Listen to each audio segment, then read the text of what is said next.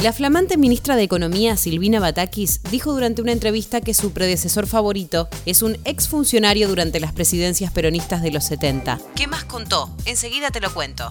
Soy Caro Yaruzzi y esto es Economía al Día, el podcast del Cronista, el medio líder en economía, finanzas y negocios de la Argentina. Seguimos en nuestro canal de Spotify y escuchanos todas las mañanas.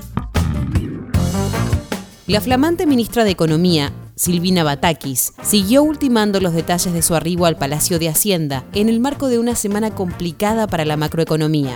Durante la semana pasada, Batakis enfocó su agenda en finalizar la conformación de su gabinete ministerial y mantuvo una reunión virtual con la titular del FMI, Cristalina Georgieva. El encuentro sirvió para ratificar el compromiso para cumplir el programa y sus metas, entre las que se destaca el objetivo de recorte fiscal.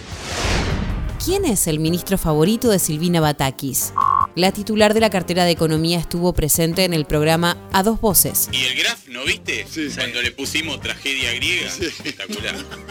En el que sostuvo definiciones acerca de los lineamientos que planea seguir su gestión económica. Entre las declaraciones, señaló que habrá una nueva canasta de bienes y servicios de los precios cuidados para moderar la inflación, al tiempo que descartó una modificación del tipo de cambio oficial. Vamos a buscar un acuerdo, por supuesto, con los formadores de precios, pero mm, yo creo que lo clave para, trabajar con ellos en particular es entender que estamos todos en Argentina y que necesitamos encontrar una solución y resolverlo. Eh, nosotros creemos en el trabajo productivo, no en el trabajo especulativo.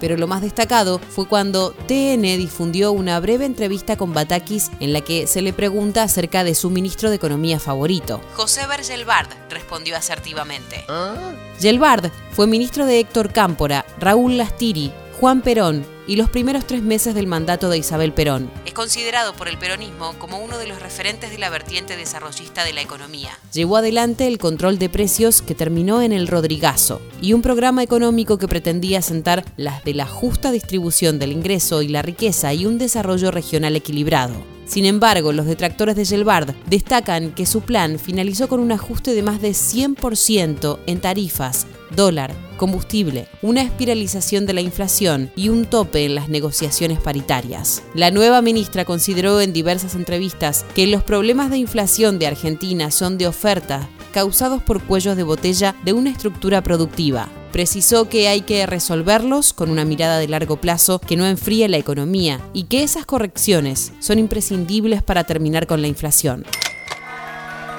Esto fue Economía al Día, el podcast del cronista. Seguinos en nuestro canal de Spotify y escuchanos todas las mañanas. Y si te gustó el podcast, podés recomendarlo. Coordinación Periodística, Sebastián de Toma. Producción, SBP Consultora. Hasta la próxima.